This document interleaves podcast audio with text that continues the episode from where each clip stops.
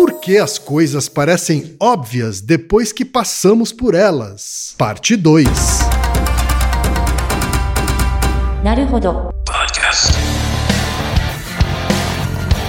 Bem-vindo ao Naruhodô, podcast para quem tem fome de aprender. Eu sou Ken Fujioka. Eu sou Altair de Souza. E hoje é dia de quê? Fúteis e úteis. Altaí, vamos para os recados da paróquia. Quais são? Número 1, um, vai no iTunes Store, dê 5 estrelas e faça o seu comentário. É isso aí. Número 2, indique um episódio do Naruhodô para alguém que nunca ouviu o Naruhodô ou mesmo nunca tenha ouvido um podcast. Vamos aumentar o tamanho de nossa podosfera. E número 3, Altaí. Ah, O número 3 é sobre ajudar a manter o Naruhodô no ar, Altaí. isso aí. E para contribuir, basta usar o aplicativo PicPay e assinar o apoio mensal de 15 reais. São duas Coca Zero, querido ouvinte, querido ouvinte. Uma para Altair e uma para mim. E como assinante, além da nossa gratidão, você terá três coisas. Um, você terá acesso ao grupo secreto no Telegram, ou seja, assinante pode conversar com a gente com a comunidade de ouvintes assinantes. Dois, você terá vantagens especiais. Por exemplo, assinante recebe os episódios no grupo secreto do Telegram antes de todo mundo. E três, você receberá conteúdos exclusivos. Por exemplo, assinante recebe episódios que só são distribuídos no grupo secreto do Telegram. Então é isso. Baixe o aplicativo PicPay e assine o apoio mensal. Com o PicPay você ainda vai poder pagar boleto, transferir dinheiro entre amigos, recarregar celular, sacar o saldo em qualquer banco 24 horas sem taxa. E olha só, no primeiro mês de apoio ao Narodô, você ainda tem um cashback de 15 reais. Isso mesmo, você assina e recebe seus 15 reais de volta. Tá? Agradecemos desde já e participem, por favor. É isso aí. Antes da pauta, mais um recado. Naruhodo está abrindo espaço para os podcasts das Minas, porque representatividade é importante também na podosfera. O destaque de hoje vai para o podcast Olhares, comandado pela Aline, pela Luíse, pela Lígia e pelo Marcondes. Ouça o recado que a Aline Hack deixou para você, ouvinte do Naruhodô, e conheça o podcast Olhares. Olá, eu sou a Aline Hack, host do Olhares Podcast e tenho um convite para você. Faça a si mesmo a pergunta: se eu fosse feminista, como veria o mundo? O Olhares trata de forma clara e educativa as pautas feministas, para transformar a visão do mundo sobre o papel da mulher na sociedade, suas conquistas e perspectivas, partindo de conceitos até chegar às verdadeiras lutas. Conheça mais sobre Olhares em olharespodcast.com.br e nas redes sociais pelo perfil arroba Olhares Podcast. Um pouco de feminismo não faz mal a ninguém. E muito feminismo faz bem para todo mundo. Siga também a hashtag Mulheres Podcasters e encontre casts incríveis e variados apresentados e produzidos por elas. Venha construir novos olhares com a gente. Olhares Podcast. Só de ouvir, dá pra ver que é diferente. E chegamos ao momento Alura, querido ouvinte, querido ouvinte. Eu sei que nessa época de isolamento social a gente é bombardeado o tempo todo com lives, webinars, cursos, e embora o senso comum tente nos convencer de que estamos em home office, a verdade é que estamos sendo forçados a ficar em casa e tentando trabalhar em meio a uma pandemia. Então, meu recado é: antes de mais nada, vá com calma e cuide de sua saúde mental. Dito isso, pode ser sim um bom momento para dar uma acelerada em sua carreira profissional. E é para quem estiver afim de fazer isso que eu quero falar aqui da Alura, a maior plataforma de cursos online do Brasil. Tem mobile, programação, front-end, infraestrutura de tecnologia, design, user experience, marketing digital, data science, inovação, gestão, tem para todos os gostos. E a Alura não é só uma plataforma. Ela é uma instituição de ensino, ou seja, ela garante a qualidade dos cursos que são produzidos por ela mesma. E funciona de um jeito muito simples. Você tem acesso a mais de mil cursos com uma única assinatura.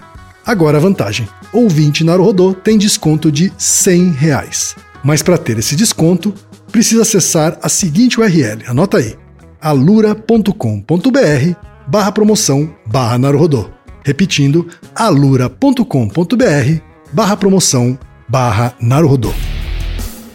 Altaí, hoje temos a segunda parte da pergunta da nossa ilustríssima ouvinte, Altaí. Isso, a Gabi, né? Porque fizemos uma salada no primeiro episódio, né? É verdade, a pergunta da Gabi Dias nos levou a vários lugares, não é isso, Altair? Isso, agora a gente vai pôr um pouquinho mais de ordem. É, mas ó, se você não ouviu a primeira parte, pare agora de ouvir esse episódio e ouça o episódio anterior, que é a primeira parte deste episódio duplo. Vai ser muito mais proveitoso se você ouvir a primeira parte, quando a gente passou por Sócrates, oráculo de Delfos, é, futebol, videntes, vieses inconscientes, heurísticas, né? Assim, vale a pena você voltar para a parte 1 e aí depois você volta para cá, certo, Otávio? Exato. Vamos pegar um ponto final ali da, da primeira parte para retornar. Uh, a gente começou respondendo a nossa pergunta da, da ouvinte, que a gente razoavelmente respondeu no primeiro episódio. Lembrando que as descrições que eu fiz, por exemplo, da visão religiosa grega e a comparação com o cristianismo e tal, foi uma, uma visão inicial para você iniciar estudos, caso você tenha mais interesse nesse tema. Como a gente opta por fazer um podcast de divulgação científica mais curto, um tempo mais limitado, eu dou uma introdução ao tema. Claro que tem inconsistências, não inconsistências, mas tem reducionismos né, nas explicações que eu coloquei no primeiro episódio, mas a ideia é que seja uma motivação e estamos deixando todas as referências na descrição, para caso você tenha mais interesse em aprofundar nisso. É, isso serve como um roteiro inicial de estudos. Pega os artigos, felicidade, bom Natal. Né? E bora tá? Para você aprofundar. Essa é, é o, o, a importância do Naruhodo para isso, tá? Muito mais do que divulgação, a gente faz educação científica. Então dá uma organizada para depois você desenrolar por conta própria. No final do primeiro episódio, eu apresentei uma ideia que é o que, em, em tese, tenta justificar por que, que a gente tem tanto apreço a, a resultados de premonições, de previsões ou de oráculos, que é esse viés de retrospectiva. Então, quando eu faço uma previsão sobre sua vida e ela eventualmente num espaço do, do tempo acontece, você tende muito mais a lembrar do evento do que do gap, né, ou do tempo entre a pessoa te falar uma coisa e o evento acontecer. Então, por exemplo, eu posso fazer uma previsão, tá? Sem nenhuma base. Ah, vai acontecer a Terceira Guerra Mundial, tá? Isso é uma previsão. Vai acontecer a Terceira Guerra Mundial. Se a guerra começar semana que vem, é uma coisa. Agora, se a guerra começar daqui a, a 100 anos, né? E você volta, nossa, ele sabia. Não, né? Qualquer hora pode acontecer uma guerra. Você não pode linkar o fato de eu ter falado anteriormente com um resultado por um vínculo causal. Pode ser uma coincidência. E esse, esse viés cognitivo que a gente tem, que é um dos principais, né? Que é o viés de retrospectiva, ou hindsight bias, é esse viés de perceber eventos passados como mais previsíveis do que eles de fato são. Na verdade, Ken, isso é bem interessante, porque a, a noção que a gente tem de destino, né, de que era para ser, é um viés Sim. cognitivo. Ah, eu não tenho dúvida disso. É, é a, a, noção de pensar não, de, não, quer dizer nem que não tenha. A, uhum. questão, a, a, gente não tem escolha de não acreditar. Sabe? É, é esse é o ponto. Sim. Por quê? Porque é, é, pensar num destino, né? Pensar em que o que eu aprendo me leva a algo ou faz com que exista um caminho para mim, né? Algo assim desse tipo, é um coproduto da aprendizagem. Porque Verdade. pensa, o, o que, é aprender, né? Aprender é reduzir a incerteza em relação a coisas. Quando você aprende um, um, uma atividade, essa atividade vai se tornando mais fluida, porque você começa a ter controle sobre o ambiente do que vai acontecer. E aí te dá Sim. um senso de causalidade. Né? Então, ah, isso, se eu aprendi a fazer isso, isso está acontecendo por minha causa. Então, isso nunca aconteceria se não fosse por mim. É a consequência própria. Né? Próximo. Verdade. Entende? Então, o próprio fato da gente acreditar em destino é um viés inerente. Não existe uma pessoa que vai nascer é, e durante uma parte do desenvolvimento dela, ela não vai acreditar em destino. Você tem que acreditar. É parte do desenvolvimento, né? Uhum. Ainda mais quando você é criança, né? Porque você não tem controle de nada. Você tem que acreditar numa intencionalidade das coisas. Isso é super importante, assim, para as pessoas que ficam falando contra a pseudociência, por exemplo. A pseudociência tem que ser combatida, mas ela faz parte de um viés muito próprio nosso. Eu, eu acho muito difícil, mas um dia que a gente acabar com a pseudociência, vai embora um componente humano muito importante também. A ideia é você, é você incorporar essas práticas pseudocientíficas como algo que gera conhecimento dentro do método científico, né? Hum. É, que é, por exemplo, o episódio que a gente gravou sobre homeopatia. Sim. Aquela coisa da água é tipo, é, é, é, como a gente descreveu na primeira parte do episódio, né? É, é ir no oráculo de Delfos. Então, o, o, a tomar a água lá, a homeopática, aquela a água, não importa. Do mesmo jeito que ir no oráculo e falar lá com a, com a sacerdotisa é o que menos importa. O que importa é todo o processo. Né? Verdade. Toda a preparação, todo o trabalho, toda a transferência, né? Pensando psicanaliticamente. Uhum. O, o, o remédio lá, a água, é só uma desculpa. Esse mecanismo que tem que ser entendido. Porque quando a pessoa volta pra casa, toma água, que não serve pra nada, mas ela melhora do sintoma, a rigor, né? Ou, ou por- seja porque o sintoma ia melhorar de qualquer jeito. Mas a questão é que na memória dela vai ficar uma associação entre tomar a água aí no homeopata e o resultado, né? Sim. Porque, no fundo, ela não tem controle sobre o estado interno dela, sobre as variáveis que controlam ela. Faz todo sentido existir pseudociência, entende? E Verdade. faz todo sentido a pseudociência ser mais popular do que a ciência, né? Porque ela mexe em coisas que são muito estruturais da formação da- das capacidades mínimas necessárias para o conhecimento, né?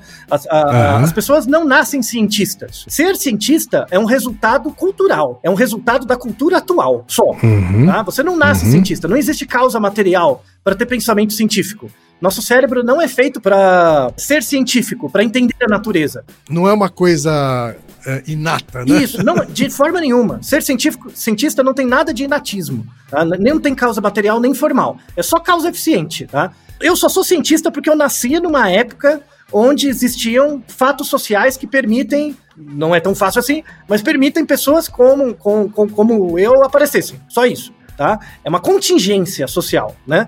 É, ser cientista hoje. Por isso que o nosso cérebro, o objetivo dele não é entender a realidade, é sobreviver, né? Por isso que existem vários vieses que foram adaptativos, como esse, o viés da retrospectiva, e gera a situação de coisas que a gente tem hoje, tá? Se você achava quem que a gente andou por muitas coisas no episódio passado, você não viu nada ainda. Falando um pouco mais sobre consequências desse viés de retrospectiva. Aí eu tenho perguntas pra você, Ken. Eu acho que você entendeu, né, o que que é o viés de retrospectiva Sim. e você deve ter visto vários exemplos na sua vida Claro. de, por exemplo, você. Uma pessoa. Sei lá, você. tra- Quando você trabalhava em agência. E aí tinha uma pessoa que cometeu um erro qualquer. Uhum. E aí você, você olha pro, pros antecedentes do erro dela e você começa a pensar, é, tinha dessa pessoa, né? Você, você começa a pensar, tinha que acontecer assim mesmo. Ela não pensou em A, B e C, né? E, e aí você acaba culpabilizando a pessoa. Existe um componente de culpa do indivíduo, dependendo do erro, obviamente. Mas existe um certo componente de não previsibilidade. É, é, vamos dar alguns exemplos interessantes. Mas, mas peraí, peraí. Ó. Se, eu, se, eu, se eu pensar, eh, tiver um pensamento do tipo, é, faz sentido que ele tenha feito isso. Uhum. Ou seja, Continua sendo esse mesmo viés? não, é, faz sentido que ele tenha resolvido do jeito que ele resolveu e deu errado. É isso? Isso. Ah, então, isso é o viés. É exatamente o viés. Exatamente. Fazer sentido é um pouco menos. Grave. É, é, é um pouco menos é, é, é, é, É, forte, né? Um pouco menos forte. explícito do que Isso. Tinha que ser isso, né? É o destino. Isso. É, é, mas pen- pense em relações. o- Onde que esse tipo de viés é muito estudado? Em relações de trabalho. Né? Então, por exemplo, imagina que você foi no médico, fez um, um check-up, vários exames, passou um ano, você descobriu que tem um câncer. Tá? Bate na madeira aí, ô Reginaldo, por favor, bate na madeira. Né? Você descobriu que tem um câncer. E aí você estuda um pouco e você descobre se aquele câncer tivesse sido descoberto um ano antes, que foi na época que você fez o exame, ele seria 100% curável. Tudo Aham. bem? Você tocaria um processo no médico? É uma boa pergunta, não é? É uma boa pergunta. É. Vamos deixar um artigo que mostra, é um artigo do direito, né? Que mostra casos disso. Então, Uhum. quando, quando a pessoa é acometida pela doença, ela olha pra trás e fala: ah, não, não, não tinha como não ter acontecido isso. A culpa é sua, você errou. Uhum. Entende? Então, esse é um caso explícito da, desse viés. Sim. Um outro exemplo, quando acontece um acidente numa empresa, uma indústria, sei lá, teve um acidente. E aí você olha, a pessoa se acidentou, você olha pra trás e começa a ver várias falhas de processo, né? Sim. Fala, ó, tá vendo? A culpa, é, a culpa é do chefe. Você processaria o chefe e mandaria ele embora por justa causa, porque ele não observou essas falhas? É uma boa questão. Não é? Uma boa questão? Então, aí imagina que o, o médico foi processado, né, que não deu o diagnóstico quando deveria, e o chefe do funcionário que eh, sofreu o acidente também foi processado. Os dois foram pro júri popular, tá? Tá. E aí, estão lá os dois, né? O, cada um num júri, né? O médico num júri, o funcionário lá, o chefe, num outro júri. E o, o júri tem que julgar se a pessoa é culpada ou inocente. Só que esse júri está julgando um caso que já aconteceu. Sim. Ou seja, fica muito claro os erros depois de ter acontecido. Isso é verdade. Você acha que o júri não pode aplicar uma pena muito maior do que deveria? Com certeza, porque ele vai exercer o viés de retrospectiva também. Isso. Então, por isso que essas são a medicina, direito são- e é, pesquisa organizacional, né? A área organizacional são as áreas que mais pesquisam esse viés, Uhum. né? Vamos deixar uma série de artigos sobre isso, muito legais, muito legais. Tem uns experimentos sensacionais sobre isso. E, entrando na parte de medicina, né? Um artigo muito bom é, é, de psiquiatria, né? Que verifica esse viés de retrospectiva nas pessoas, né? Eles fizeram o seguinte: eles pegaram três grupos de pessoas Uhum. e contaram uma história, tá? A história era a seguinte. Tinha um psiquiatra que estava atendendo um paciente, né? Que sofria de, de algumas condições. E certa, num, num atendimento, o paciente disse que iria é, fazer mal ou iria atacar fisicamente um terceiro. Tá. Tá? Então, eles escrevem um texto, né, que o paciente falou: Eu me sinto ameaçado por fulano, eu vou bater no fulano. Tá bom. Tá? Então, essa é a história, tá bom? Aí, para cada grupo, todos os grupos ouviram a mesma história. Aham. Tá? Cada grupo ouviu um desfecho diferente, Ah. tá? Então imagina, eu tô atendendo um paciente, o paciente fala: "Eu vou bater na minha mãe". Hum. Alguma coisa assim, tá? O médico não ligou pra mãe pra avisar, pra mãe do cara, Uhum. Tá? Pra avisar nem ninguém, não avisou ninguém. E aí o, o paciente atacou a mãe dele, só que não não gerou nenhum dano, assim, não não machucou. Certo. No segundo grupo, ele atacou e gerou ferimentos leves. E no terceiro grupo, ele gerou ferimentos graves, Tá. tá? E os três grupos são independentes, as pessoas não se conhecem, tá bom? Tá bom. E aí, eles perguntaram o que deveria acontecer com o psiquiatra. O único grupo que disse que o psiquiatra deveria ter sido processado por não avisar, Hum. né, o, o risco, é na situação que aconteceu danos graves. Hum. Nos outros, não Uhum. tá? Tanto é, o o mais legal desse artigo é os relatos, né? As pessoas ouviam a história e começaram a ficar inconformadas. Né? Falando, não, olha, olha só, o médico sabia que o outro ia fazer mal, ia machucar muito a mãe dele. Por que, que ele não avisou? Enquanto que o grupo que não teve nenhum machucado não teve essa questão. Sim. Eles tinham um comportamento muito mais tranquilo em relação ao psiquiatra. Nossa, tem que tomar cuidado, né? Tal. Então, o grau de culpa que a gente atribui depende do resultado, né? Do grau do resultado, da gravidade do resultado, mas o- existe o viés, né? O, o viés de retrospectiva. Quando o resultado é grave, ah, era para acontecer, é sua culpa. Um- Uma outra coisa interessante é um outro artigo que mostra que esse viés de retrospectiva ele é muito mais forte para eventos negativos do que positivos, Hum. tá? Então, quando acontece coisa ruim, era para acontecer. Voltamos nos gregos. Você tem lá os, os vários mitos gregos que o cara foi no oráculo, sabia que ia dar merda e deu merda. Tem alguma história de oráculo que o oráculo falou que ia dar tudo certo e deu certo? E foi registrado? Não tem, porque não sai do jornal, é né? Não dá verdade, é graça. verdade. Não, não dá o hype, né? Não é bacana a história. Não tem, né? não tem a matéria sobre o vidente que errou tudo, né? Isso, muito bem. Assim como não tem a matéria sobre o cara que fica falando de jogo de futebol e não dá nada daquilo que ele aconteceu e pronto. Né? E, e tá bom, bola pra frente, né? É Fica minha, verdade.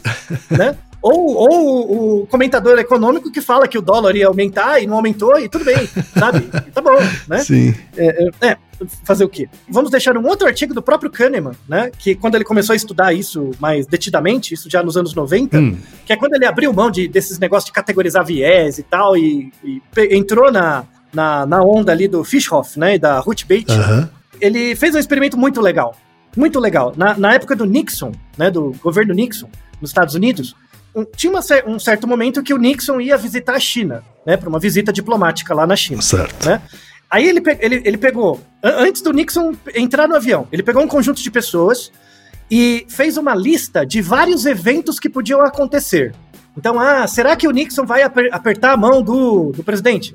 Será que o Nixon vai sofrer um atentado? Ele fez várias, uma lista Aham. né, de eventos prováveis e eventos não tão prováveis, né? Tá. E a pessoa tinha que atribuir um, um grau de, de- do que ia acontecer ou não e o quanto de certeza ele tinha naquilo. Certo. De 0 a 100%, Aham. tá? Antes do Nixon ir.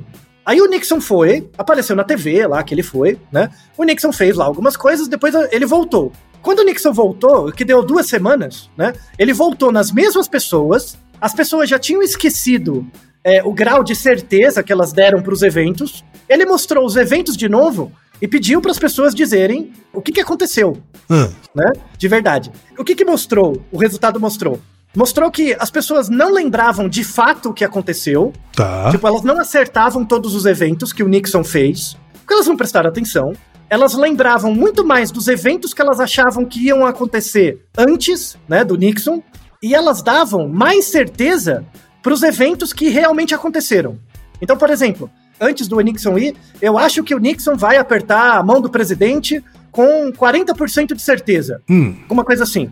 Aí o Nixon foi e apertou a mão do presidente. Tá. né? Aí ele volta, e eu não, eu não lembro, né? Que o, eu não reparei que o Nixon apertou a mão. Mas eu falo, não, ele vai apertar, mas com 90%. tá. Entende? Aham. Então, o, o- esse viés de retrospectiva aumen- gera um viés na sua memória, na maneira como você estrutura a sua memória. Sim. Né? Temos o nosso Naruhodo sobre memória, né? Que as memórias são sempre evocadas. E elas são evocadas em função da sua situação atual, Claro. do contexto atual, Por, por isso ela não é tão confiável assim, né? temporalmente. Por isso que ela não é tão confiável temporalmente. Sim. Então, se eu, se eu pedir pra você lembrar de um evento da sua infância e você lembrar agora, essa, essa memória vai ser em parte contaminada pelo, pela situação de você estar gravando um podcast, né? Claro. Ou seja, entre aspas, o resíduo temporal daquele evento quando você tinha lá 12 anos Uhum. se perde ainda mais, Sim. né? É por isso que quanto mais velho você fica, menos memórias da sua infância em geral você tem, porque você tem muita coisa. Sim. E é por isso que pessoas mais velhas, em geral, têm mais viés de retrospectiva. Uhum. Quanto mais velho você fica, mais em destino você acredita. Sim. Né? Por quê? Porque muitas coisas aconteceram na sua vida e você já criou significado sobre essas muitas coisas. Exatamente. E um sentido para as coisas terem acontecido, né? Isso. Então, você- o, o oráculo está dentro de você, Uhum. né? O oráculo de Delfos, todo mundo tem um oráculo de Delfos dentro de si mesmo, Uhum. né? E é, tan- e é por isso que a gente precisava de um oráculo fora, né? Para ver se bate com o oráculo que a gente tem dentro. É bem interessante. Aham. né? E isso mostra, tem um, paper agora recente de 2019 que mostra é, é, esse- essa questão de viés de retrospectiva no comportamento eleitoral, né? Então, quando você vai discutir eleição, viés de retrospectiva é uma coisa que acontece muito, Aham. mas muito, Hum. assim. Primeiro, porque as pessoas não lembram, eh, fora presidente, talvez governador, deputado, gover- eh, prefeito, as pessoas não lembram muito Uhum. em quem elas É, votaram. cargo legislativo, principalmente, né? É, Deputado, lembra- federal, estadual, senador e vereador.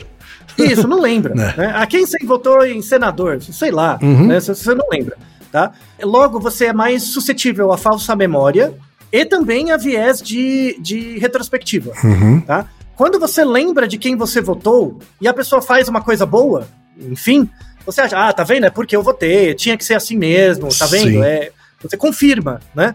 Quando a pessoa faz algo ruim, né? Tipo, sei lá, alguma coisa que você não concorda, Aham. né? Isso gera um efeito negativo em você também. Sim.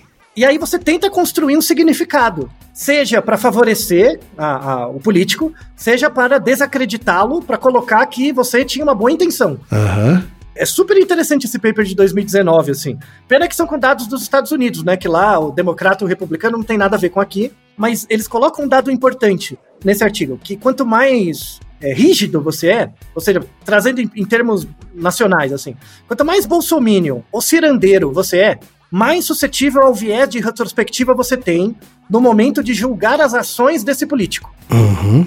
tá? Então, por exemplo, quando o político faz uma coisa boa, ah, não, é- ele faz assim porque ele é bom. Porque você organiza a sua memória passada em função disso. Quando ele faz algo ruim e você gosta dele, você tenta justificar. Não, é porque, na verdade, ele sofre de uma conspiração, ele está atendendo, existem muitas pressões. Sim. Então, existem eh, todas essas explicações que não levam em conta evidências, que levam em conta só inferências, são na- nas pessoas muito rígidas dos dois lados. Isso leva, principalmente aqui no Brasil hoje, com a polarização por causa da internet, né? Uhum. É, quando você pensa em direita e esquerda, você não pensa numa linha. Não faz sentido pensar numa linha. Você Uhum. tem que pensar num círculo Uhum. tá? Você pensa num círculo que fecha num ponto. Então tem um ponto, é como se fosse um barbante que você coloca um círculo e tem um ponto de união Tá. desse barbante, né? Nesse ponto de união tem encostadinho, só que de um, um de costas pro outro, tá? Um não vê o outro, mas estão encostados. Só sente as costas quentes. Aham. Um bolsominion e um cirandeiro. Aham. Do ponto de vista da construção de julgamento e decisão psicológica, um bolsominion hardcore e um cirandeiro hardcore é a mesma coisa. Hum. Eles só estão olhando pro lado oposto, Tá. tá? Mas eles são centrados no zero né? do ponto de vista de cair nesse tipo de viés de retrospectiva, de reconstruir o passado em função das suas memórias, mas não da história. Uhum. E agora a gente entra num ponto fundamental, que é uma grande defesa das ciências humanas nesse ponto. Vou deixar na descrição, inclusive quem eu sei que você não viu ainda, veja esse vídeo. Eh, Se, se você não quiser ver nenhuma referência, veja só esse vídeo. que é o, o vídeo de um, eu considero o melhor divulgador de história, assim, divulgador científico de história do Brasil, que é o Iclis. Sou, sou dele. Ele fez um vídeo no YouTube, ele tá investindo menos energia no YouTube, ele tá com um podcast que eu não perco um, que é o História FM e tal, né? É, e tem outros associados, que é um vídeo em que ele fala da diferença entre memória e história, Hum. tá? Do ponto de vista das ciências humanas. É, é imperdível. Imperdível, como divulgação, assim, básica, né, do- dos conceitos. É sensacional. E é exatamente o que eu vou precisar para dar o fechamento. Certo. A existência desse viés, né, que a gente tem. um Não, mas viés peraí, peraí, peraí. Você não vai responder essa pergunta aqui? Vou, vou. Não, vou responder. Tá bom. tá? Não, porque ela, ela é a causa do viés. Tá. Então, a gente tem é, o viés de retrospectiva, do ponto de vista material, por que, que a gente tem o viés de retrospectiva? Porque o nosso cérebro não é tão, tão bom para registrar períodos de tempo em relação a eventos. Aham. Porque os, os eventos, eles emergem da nossa interação com o meio e o tempo passa fora da gente. Sim. Uma, É, uma variável, variável independente. Uhum. É, ele é externo. Então é muito difícil da gente pegar. O tempo não é algo que a gente manipula, é algo que influencia a gente Uhum. né? Então, nesse sentido, a razão pela qual a gente tem esse grande viés, que é o viés de retrospectiva, é porque a gente não consegue discriminar história de memória. Tá? Que é a grande mensagem desse vídeo. Só que eu vou atacar do ponto de vista da psicologia. Do ponto de vista das ciências humanas, o Wikileaks faz um vídeo sensacional. Que eu vou usar um pedacinho aqui. Mas deixa essa referência, veja o, o vídeo inteiro, que é muito bom. A diferença entre história e memória, basicamente, a memória, né? Memória. Assim, na psicologia a gente já tem os episódios sobre isso, explicando fisiologia da memória e tudo mais. Mas do ponto de vista do sujeito como um todo, memória, ele é a construção de conhecimento do passado guiado pelo presente. Uhum. Essa é a definição, tá? Então, por exemplo, quem? Quando eu peço pra você contar uma memória, a memória sempre tá no passado, Certo. né? E você sempre tá olhando pra ela com o olhar do presente. Você percebe? Sim. Você percebe que quando você conta uma memória sua, não tem como você fugir do viés de retrospectiva? Sim. A rigor? Não tem como. Não tem como. Né? Não tem, é porque são, são dois eus em posições diferentes Uhum. né?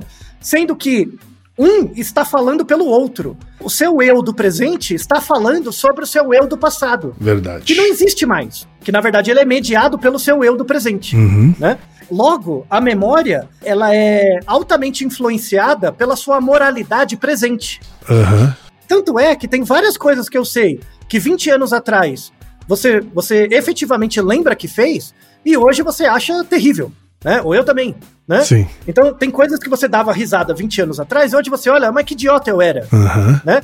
Ou seja, a memória sempre sofre uma interferência moral do presente, seja valorizando ela ou, de, ou não. E isso é muito diferente da história, né? Porque o método de aquisição de memórias é um método retrospectivo, né? De lembrança, né? Sim. é, ou, ou de entrevistas, em que você pergunta para pessoas o que ele passou. Ou, ou, às vezes, existem pessoas que têm memória, mas de eventos que eles não vivenciaram. Por exemplo, você, quem, como representante da cultura japonesa, Uhum. né? Com certeza tem várias coisas que os seus avós vivenciaram é, em loco, em pessoa, que você tem uma memória transgeracional, Uhum. cultural, em Uhum. você Sim. né? Então você tem a memória, só que essa memória é mediada por um terceiro que já está muito no passado, Uhum. né?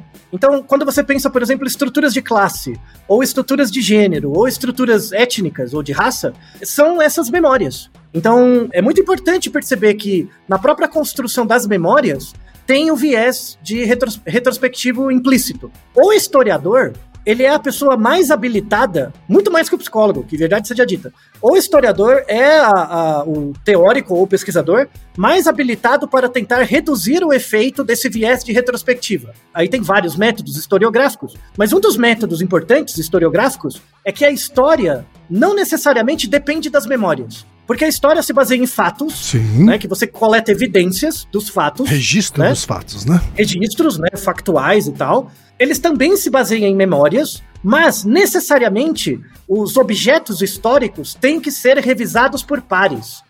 Você tem que ter um Hum, consenso acadêmico Certo. daquilo, Tem, daquele uma- elemento. tem aí um método científico aí, parte do Total, método científico total. aplicado. Isso, isso. Tem um método de validação e reprodutibilidade científica que o pessoal de outras áreas, das exatas, das biológicas, não sabe. Mas o método historiográfico é muito rigoroso nesse sentido. Tanto do ponto de vista de escolha dos termos, quanto factual mesmo, de organização das informações. E, e- e, às vezes você consegue. A história é tão interessante, assim, eu acho tão sensacional. Você tem que pegar elementos, seja baseados em memória ou baseadas em fatos, de diferentes fontes, e a conclusão histórica que você chega, às vezes, não é similar a nenhum dos eventos Uhum. né, coletados. Lembra muito a ideia da média. Quando você pega em, em estatística, a ideia da média. Quando, quando você quer calcular a média de um fenômeno, você pega os elementos, soma eles e divide pelo número deles, né, a média aritmética. Às vezes, a- a- quando eu pego um conjunto de pessoas e digo que a média da altura dessas pessoas é 1,70, muitas vezes na amostra ninguém tem 1,70, mas as pessoas têm em torno de 1,70. A ideia da história é algo assim, sabe? É você pegar um- uma gama né, de elementos que emergem daquele contexto e te dão uma ideia de cenário. Então, por exemplo, quando você vai estudar a Revolução Francesa, muita gente pensa, não, a Revolução Francesa não tinha como não acontecer. Não é verdade. Existem vários cenários que poderiam desbocar em outros tipos de Revolução Francesa ou outras revoluções. Ou talvez não tenha revolução, né? Então, você pensar, por exemplo, que quem ganhou a Segunda Guerra não foram os aliados. É interessante ter esse tipo de, de analogia para você perceber as possibilidades históricas do contexto, sabe? A história necessariamente tem um compromisso com a verdade. E o compromisso da história com a verdade vem pela reprodutibilidade da- do método e também do, do- da coleta de memórias organizadas e também das evidências históricas. É algo sensacional. Tem muita paridade entre a história e a psicologia séria. Verdade. Eu não, eu não, não esperava essa. Porque a, a- a psicologia séria diz respeito a essa dinâmica historiográfica no indivíduo, Uhum. Dentro da sua cabeça, Sim. sabe? Então, por exemplo, quando você. do- do- uma analogia né, possível, quando você vai na terapia, né? Ou, se, ou seu terapeuta, se ele for minimamente bem formado, que em psicologia é meio difícil, mas em média, né? Se ele for minimamente bem formado, ele é um historiador que reconta suas histórias pra você. Ele organiza suas memórias Sei. em função de evidências Uhum. sabe? É muito interessante ver essas relações, sabe? Então, para começar a fechar, né? Além dessa defesa super importante, então por que que hoje a gente tem uma onda, no- nos últimos cinco anos, mais ou menos, um pouco mais, uma onda de revisionismo histórico, Uhum. né? Porque a ideia, a, a história não muda, a história é aquela, Sim. né? Só que o que que muda? A memória. Eu não... Não preciso mudar o que tem no livro, eu preciso mudar o que você lembra. A memória que você tem, Hum, não a claro, história. Claro. Então, a memória muda, né? Porque ela depende do presente. Sim. Então, se você parar pra pensar, você tá no presente. O futuro não existe. O futuro depende do que você tá fazendo agora. É, o que, que você pode mudar? O que você imagina do passado. Se você muda o que você imagina do passado, você vai condicionar um futuro diferente. Hum, Não é interessante? faz sentido. É por isso que existe o profeta. Então, o que, qual que é a ação do profeta, né? Desse sentido amplo mesmo, né? Qual, qual o sentido do oráculo? O, o oráculo, ele não prevê o seu futuro. Ele muda a sua memória do passado para que você ressignifique seu futuro e atribua a ele a causa. Uhum. E você Não é diria bonito? muito? E você diria que o inconsciente é um paralelo também com a história e a Sim, memória? vou. Ah, E, e o Freud sacou isso. Freud sacou isso. Recomendo dois textos do Freud, inclusive. Totem e Tabu, texto fantástico. Totem e Tabu, Mal-Estar na Civilização. Se você já tá lendo esses dois, lê também o, o Tratado para uma Psicologia Científica. Freud era um cara ah, genial, genial. O problema são os freudianos, sabe? O problema é se transformar, o problema é se transformar Freud num profeta. certo. Entendeu? É você tentar. Que aí é, é um viés que chama viés do historiador. É o cara contar a história do passado sabendo que ele tá no presente e viesado pelo presente. Aí é fácil, né, chefe? Sim. Tem tudo a ver com, esse, com o viés de retrospectiva, né? Um outro nome é viés do, do historiador. Eu gosto de chamar o viés do, de retrospectiva com base no Chapolin, né? que é o viés do suspeitei desde o princípio. né? É a mesma coisa, né? Verdade. Tipo, quando vem, o Chapolin fala, suspeitei desde o princípio. Né? É muito fácil. A expressão Naruhodô também tem um quê disso, né? Pois é. Pois é, muito bem, ó. Tá vendo? Tá vendo? Tem, tem, tem também. Né? Você olha assim, ah, Naruhodô. É. Exato. Então, e, e- e- aí a gente entra num, num fechamento importante, que é assim, acho que a gente cons- conseguiu construir um argumento para mostrar a importância das ciências humanas, primeira coisa, né, na construção desse, desse sujeito independente dessas amarras transgeracionais que tentam condicionar a maneira de pensar, né? E ela se aproveitando de premissas do pensamento científico, né, Otávio? Sim, Mas, ah, de novo, eu, eu não acho que o problema é a pseudociência. A grande questão é mostrar que a pseudociência nasce do fato da gente ser humano. Uhum. E, e da gente não foi feito para ser cientista, a gente foi feito para sobreviver. Sim. Né? E é exatamente isso que pode causar nossa própria extinção, que é uma base desse viés. É esse caráter dialético que o Freud descreve, por exemplo, bem no Mal-Estar na Civilização. É esse caráter dialético, assim, né? É bem interessante. E aí mostra não só a importância das ciências humanas, né? Que esse episódio é uma homenagem a, a você que é de humanas. Sinta-se homenageado, é muito pouco frente ao que você produz, mas é algo importante. Eu, eu não sou só de humanas, mas valorizo muito. Como que você reduz, né, esse viés de retrospectiva final, Hum. né? Temos o, o nosso Naruhodo, que a gente, um episódio duplo também, né? Se é possível juntar exatas humanas e biológicas. Ele dá um- algumas informações a respeito. Tem um episódio que é o Naruhodo 170, que é aquele sobre o pensamento estocástico. Se é para conseguir algo, basta acreditar ou querer muito, Uhum. né? É, tem tudo a ver com esse episódio, né? Então, se eu acreditar muito, eu vou conseguir, né? É Sim. você acreditar no seu próprio auto-oráculo, né? Também. Tá? Então, esse- esses dois episódios e o Ciência Pode Explicar Tudo, que é o 159 e 160, ajudam também a contextualizar melhor esse. Aham. Tá? Mas, falando de coisas mais objetivas, é, como que você faz para reduzir esse viés de retrospectiva que você sabe que sempre você vai ter? Tá? Sempre. Tem três coisas. A primeira coisa é o uso do método socrático. Voltamos lá no Sócrates Uhum. tá? Para cada afirmação que você faz, não começa falando que você tá certo. Tenta procurar uma exceção, sabe? Tenta procurar o quão errado você tá. Tá. Né? É, é, isso é a primeira coisa. De fato, você pode ficar muito chatão. Deprimido, talvez você não fique. Porque é, é, você pode, se você tiver interesse por isso, né, por esse, pra- pela aplicação desse método, Aham. você vai descobrir muito mais coisas do que o conforto cognitivo de achar que você sabe tudo. Certo. Essa é a primeira coisa. A aplicação do método socrático como uma educação mesmo Uhum. né? Então, tipo, você vai educar uma criança, né? Você pergunta, a criança faz uma pergunta, você começa perguntando o que, que você acha? Tipo, o que, que você acha que vai dar? Uhum. Ah, eu acho que vai dar isso, Uhum. né? Aí eu, eu acho que vai acontecer tal coisa. Você consegue imaginar uma situação em que isso que você falou não vai dar certo? Entende? Eu acho que se eu colocar uma tinta preta com uma tinta branca, vai ficar amarelo. Sei lá. Antes de fazer o experimento, eu, eu acho que isso vai acontecer. Eu falo, você consegue imaginar alguma situação na sua vida em que isso não deu certo? Né? Eu falo, ah, uma vez alguém pintou uma parede de, de preto, depois colocou branco, não ficou amarelo. Tipo, a pessoa recorre a coisas na vida dela. Sim. A aplicação do método socrático é uma coisa que vai fazer você ouvir muito mais do que falar. Uhum. Primeira coisa. Segundo, tem a ver com o método socrático, é, chama método de considerar o oposto. Então, por exemplo, você tem que parar por um segundo e imaginar o oposto do que aconteceu. Hum. Então, por exemplo, imagine que eu trabalho numa empresa e eu descobri que alguém roubou a empresa Hum. roubou, roubou o caixa da empresa, né? Aí você começa a olhar, né? é, tipo, você descobriu quem foi, você começa a olhar para a pessoa e ver tudo que ela fez, né? Tudo que ela estava fazendo. Ah, era uma pessoa que sempre ficava depois do expediente, era uma pessoa que ficava sempre conversando com os fornecedores. É, se eu tivesse descoberto isso e, e proibido ela de ficar até mais tarde, isso não teria acontecido. Ou seja, você tá com esse viés do destino. Se você parasse para pensar o contrário, se a pessoa fosse do mesmo jeito que ela é, mas ela não tivesse roubado, o que, que eu pensaria? Você entendeu meu exemplo, Kim? Tá? Então imagina, ó, a pessoa roubou a, a loja, Sim. né, o caixa da loja. Aí eu olho pro meu, pra minha memória e vejo que é uma pessoa que sempre fica depois do expediente e uma pessoa que fica conversando com todos os fornecedores. Aí eu falo, ah, é por causa disso, tá vendo? Ela estava lá conspirando pra saber quando tinha dinheiro a mais no caixa e roubar Uhum. né? É, é, para você fugir, imagine o contrário. Imagine uma situação em que a pessoa é assim, desse mesmo, com esses mesmos comportamentos, Sim. mas não rouba. Uhum. Funcionário que não roubou nada. Uhum. Mas é um funcionário que fica até mais tarde Uhum. e conversa com todos os seus É um fornecedores. funcionário O que que você acharia exemplar, né? Um funcionário que, um funcionário Isso. que se esforça Muito bem. bastante, que é bastante Isso. comunicativo.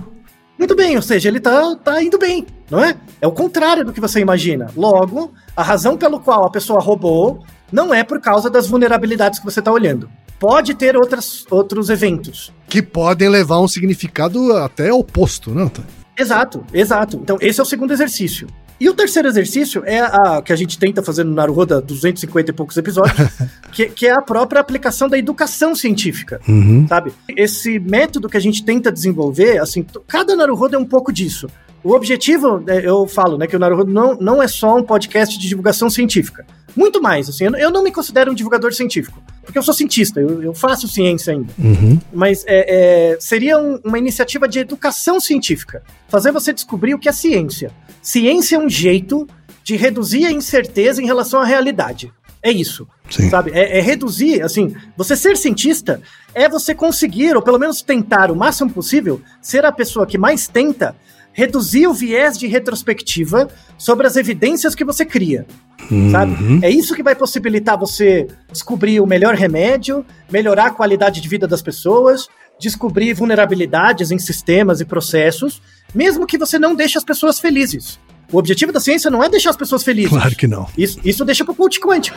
Deixa pro oráculo. Que é o que as pessoas precisam às vezes. Às vezes você precisa de uma, de uma crença inicial básica pra você desenrolar.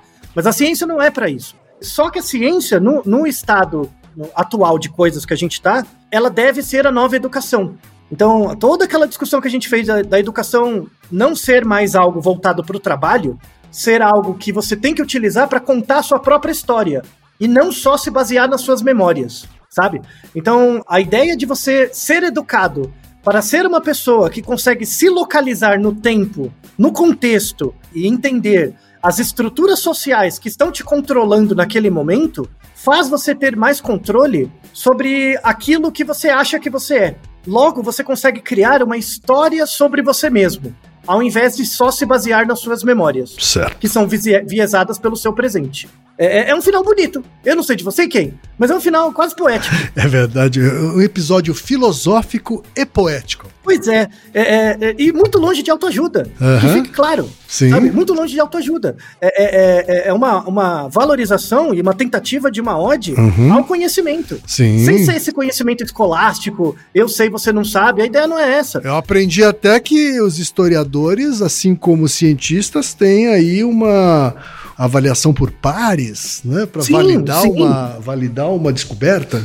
Sim, total, total. Não, não, não, não só os, os, os historiadores, Uhum. os sociólogos, os antropólogos, Sim, todos eles têm todos, esse método. todos os cientistas humanos, né? Isso, todos eles têm essa validação por campo. Isso é um método científico, isso aplica a qualquer área. Eu já, fa- já falei várias vezes que essa cisão é falsa. Sim. É uma falsa tricotomia. Ah, só existe exatas humanas e biológicas porque, no fundo, você não está estudando para aprender alguma coisa, você está estudando para ter um emprego. Verdade. É, é isso. Você não, você não- ah, ah, muita gente que está fazendo faculdade aqui, que está ouvindo a gente, está esperando a hora de parar de estudar para poder trabalhar e ficar alienado, ganhando salário todo mês e vendo jogo de futebol. Se é isso que você quer para sua vida, isso é o que o oráculo, definido pelo Adam Smith 300 anos atrás, decidiu para você. Será que é isso que você quer? Se você quiser, eu dou o maior apoio. Com certeza você vai ser mais feliz. Eu garanto. A questão é, fazendo parte dessa profecia, né, desse oráculo, né, dessa profecia e seguindo esse script, você vai, mesmo sem perceber, favorecer certos grupos em detrimento de outros, perpetuar uma série de desigualdades que já são endêmicas na nossa sociedade Exatamente. né? E impossibilitar ou dificultar que exista uma redução da desigualdade. De novo, você não é obrigado a querer isso, você pode ser egoísta, Aham. né?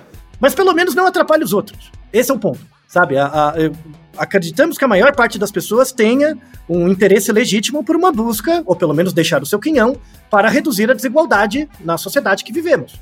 Tomara, importa se tomara, né, Altair? é. E não importa se você é direita, esquerda, trás, baixo, frente, pra cima. Não importa, sabe? A questão não é, é o caminho pelo qual você visualiza essa, essa redução de desigualdade. Sim. Porque se ela não acontecer, o Estado acaba, e a questão não é só o Estado acabar. A economia também acaba, porque não vai ter pessoas para consumir. Exato, exato. Porque o Yuval, ele, ele divide basicamente as pessoas em aquelas que priorizam a liberdade e aquelas que priorizam a igualdade. Isso, que é uma discussão que sai da onde? Da história. Sim.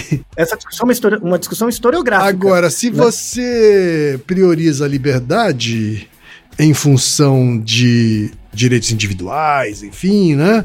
Pode ser que você esteja matando também a- a- o próprio modelo que sustenta economicamente é, essa mesma sociedade, né? Isso, e, e mostra que liberdade não é fazer aquilo que você quer.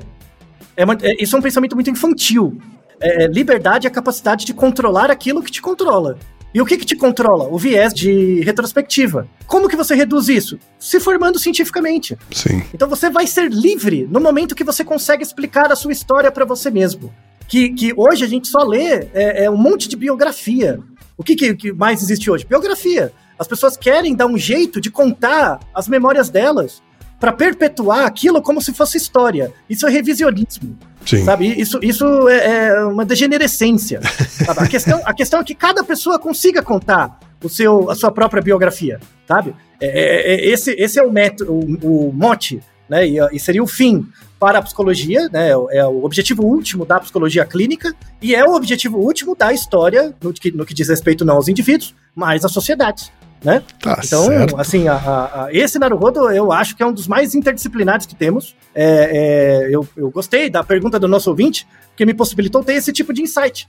Né? Então, assim como Sócrates era uma pessoa interdisciplinar, me sinto um representante dele posterior, não com base nele, mas com base no colega dele, que é o Aristóteles, e deixo para vocês um, um, uma mensagem de que vocês tentem sair das áreas de vocês e, de fato, buscar contar a sua história mas não apenas baseada naquilo que você lembra, mas sim onde você está localizado dentro da sociedade. Uhum. Que grupos sociais você representa desde que você nasceu? Que privilégios você tem? Que não privilégios você tem? Sabe? É, é, conhecer isso vai te, vai te dar uma capacidade de tentar reduzir a incerteza sobre o seu futuro sem ser ludibriado pelas suas memórias do passado. Agora sim ficou bonito, Otávio. Gostou, né? Chegamos então ao final da segunda parte desse episódio duplo recheado de conhecimento. Eu agradeço a pergunta da Gabi Dias, não é isso, Ataí? Isso. E Naru Rodô, ilustríssimo 20. E você já sabe, aqui no Naru Rodô, quem faz a pauta é você. Você tem alguma pergunta pra gente ou quer comentar algum episódio? Escreva pra nós. podcast@naruhodô.com.br. Repetindo? podcast@naruhodô.com.br. E lembre-se, mande nome completo, idade, profissão e a cidade de onde você está falando. É isso aí. Naruhodo. Esse podcast é, é apresentado por b9.com.br.